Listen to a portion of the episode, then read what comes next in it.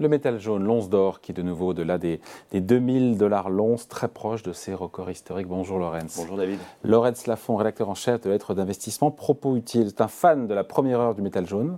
Puis toujours dit, ouais, euh, David. Enfin, la première heure, il était là pour moi quand même. Oui, oui, encore que. Hein, mais maintenant, dis, ouais, faut que t'en prennes, David, euh, l'or c'est bien et tout et tout. Bon, il est content, il est réjoui, il est. Euh, bah oui. 11% de hausse depuis le début de l'année sur le cours de... Et puis il y avait déjà eu une bonne année 2022. Euh, euh, non, mais l'or, euh, l'or répond aux attentes. vous savez que le premier rôle de l'or, c'est d'être une valeur refuge. Bah voilà, donc en ce moment, même si les marchés se comportent bien, il y a quand même des, des, stress. Ça ne vous a pas échappé que le CAC 40 est au plus haut quand même, hein. quasiment. Hein. Mais ça ne vous a pas échappé qu'il y a une petite crise bancaire aux États-Unis. donc quand il y a eu le début de la crise bancaire, on a vu tout de suite l'or bondir au-dessus des 2000. Euh, il y a une guerre sur le continent européen, ça aussi, l'année dernière, ça l'avait. Euh, non, mais c'est pour dire que ça réagit à ce genre d'événement. Euh, voilà, les tensions avec Taïwan, le plafond de la dette là, qui va nous occuper d'ici ah. le 1er juin, même si c'est très improbable qu'il y ait un problème, voilà, il y a un petit stress sur, les, sur le défaut américain. Voilà, ce sont des éléments qui font que. Mmh. Bah, même temps, il n'a pas échappé, parce qu'on va continuer ce petit jeu-là, que le VIX, indice de la peur, est à moins de 20, est à 17. Oui, Allez, avouez, un petit. Mais c'est pour ça que l'or est à plus de 2000 malgré ça. non, mais voilà. Euh, c'est une manière de se couvrir aussi. Ouais. Mm. Mm. Est-ce que, euh, est que pour beaucoup d'investisseurs, l'or, ça reste, c'est un actif tangible et c'est ce qui fait aussi la différence? Mais c'est pas nouveau non plus en même temps comme argument. Oui, oui, oui, bien sûr, bah, c'est pas nouveau, mais c'est, disons que par rapport, euh, par rapport à d'autres actifs, il a démontré cette capacité à traverser les crises au fil des ans et à prendre de la valeur. Euh, alors, il y a de la volatilité parfois, mais euh, aujourd'hui, le premier acheteur, ce sont les banques centrales. Justement, c'est une question. On sait qui achète euh, de l'or? Alors oui, globalement, vous en dehors avez, de Laurence Lafont, vous avez de la joaillerie. la joaillerie, c'est 50% des, achats dans le monde. Vous avez les financiers, 20-25%, et vous avez les banques centrales. vous avez aussi le secteur technologique. Banque centrale, pas, mal, pas toutes les banques centrales. Non, pas toutes les banques centrales, parce que bah, nous, les banques centrales américaines, allemandes, françaises, elles ont déjà beaucoup d'or. Euh, donc ça, ne bouge pas, mais elles n'en vendent pas en tout cas. Et euh, vous avez des banques centrales euh, bah, des pays émergents qui s'enrichissent, qui voient leur PIB augmenter et qui ont eu longtemps du dollar en réserve.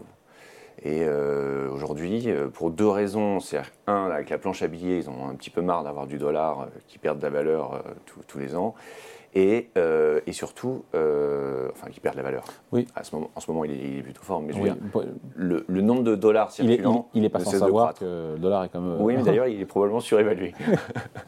mais l'idée étant aussi de se détacher des États-Unis. La Russie ou la Chine n'est pas vraiment joyeuse de devoir détenir une monnaie américaine.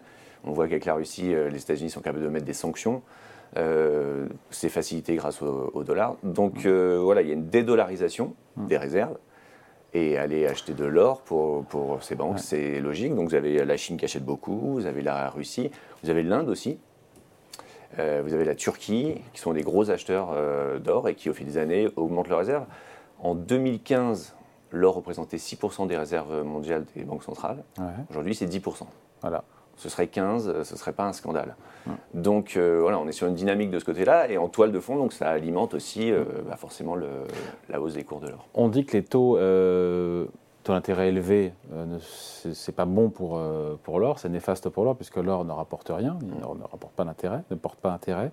Et en même temps, ça n'a pas empêché le, lors de monter avec la remontée des taux, comme quoi les, explications ex post, ça vaut ce bah, que ça vaut. Et certains disent, ouais, mais maintenant avec les banques centrales, notamment la Fed, qui a priori euh, a opéré son dernier relèvement monétaire là, il y a cela quelques, quelques jours, la BCE qui en est proche, a priori pour l'été, eh ben, c'est favorable, alors bah, tout est favorable, on entend oui, tout son contraire. Hein, donc, euh. Après, l'or est au plus haut, mais c'est vrai que si vous regardez depuis un an, euh, avec la hausse des taux, on est quand même toujours dans la même zone. On était entre 1006 et 2000. Donc il y a une phase de stabilisation pendant cette phase de hausse des taux. Donc il y a quand même une, réaction. On peut dire que peut-être que l'or n'a pas baissé à cause de la hausse des taux, mais il a arrêté de grimper en tout cas. Il est, là, il est dans la borne haute, on ah est sur les niveaux élevés, mais on était déjà à 2000 euh, il y a un an et quelques. Euh, le, point important, c'est qu'est-ce que, dans quel sens vont aller les taux? Et là, le marché se dit, euh, la, Fed a en gros envie de faire une pause hmm. pour voir un petit peu ce que les, conséquences de, de son resserrement. Euh, la BCE suivra comme d'habitude. Et dans le même temps, l'inflation euh, baisse, mais euh, bon, pas non plus, elle n'est pas non plus en train de s'écrouler. Donc on se dessine vers une inflation entre 2-3%, des taux qui vont baisser peut-être en fin d'année ou l'année mmh. prochaine, lorsque l'économie ira un peu moins bien. et donc vous avez des taux réels, si on prend taux moins inflation, qui vont rester autour de zéro. En gros, il n'y a, pas de, a pas de rendement incroyable. Et comme l'or n'offre pas de rendement, on dit que c'est un handicap lorsque les taux sont élevés, notamment les taux réels.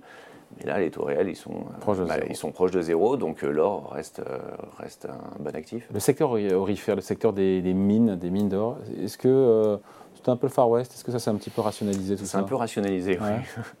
Euh, il y a quelques années, euh, de gros investisseurs sont intéressés au secteur. Euh, et ça a conduit à une remise en, bon ordre des, mines, parce qu'on avait tendance à être assez opaque, à se distribuer des beaux salaires, des, des bonnes stock options, et à peu s'intéresser au rendement et au rachat d'actions pour les actionnaires. Euh, ça a beaucoup évolué, il y a du rendement, il y a des bénéfices. Euh, et les... ce qui est important pour le marché de l'or, c'est que les, ces groupes-là euh, se focalisent plus aujourd'hui sur la rentabilité que sur la production. Ah. Donc vous n'avez pas non plus le risque de paradigme. voilà, vous n'avez pas non plus le risque d'avoir une production d'or qui va s'envoler. De toute façon, ce serait difficile. Les gisements se font plus rares.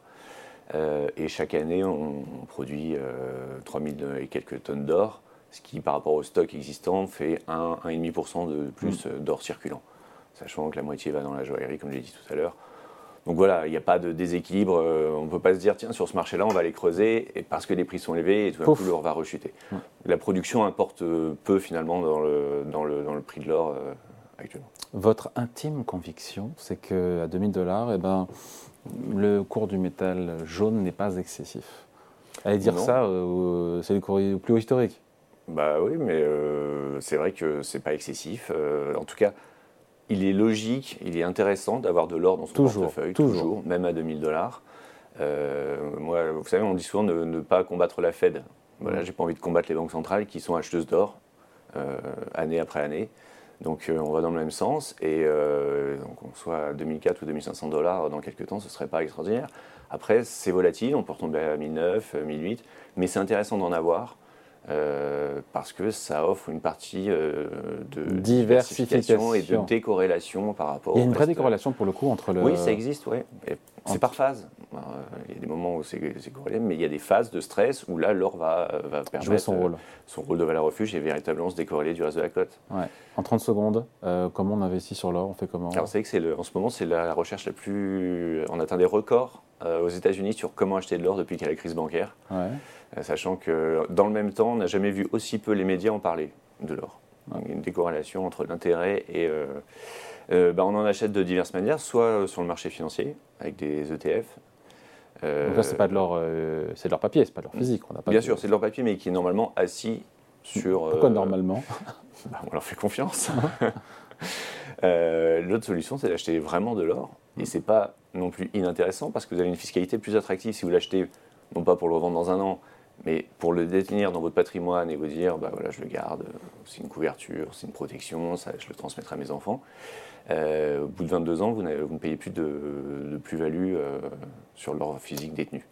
ça se regarde. Ça se regarde, c'est toujours intéressant. En tout cas, c'est 5% de moins d'abattement à partir de la troisième année, tous les ans, euh, sur votre plus-value. Faut-il le détenir après dans de bonnes conditions aussi hein bah, Vous avez différentes options. Soit vous prenez un coffre à la banque, vous mettez vos pièces et vos lingots dedans soit vous avez euh, euh, des, intermédiaires qui proposent de le conserver pour vous euh, dans un coffre.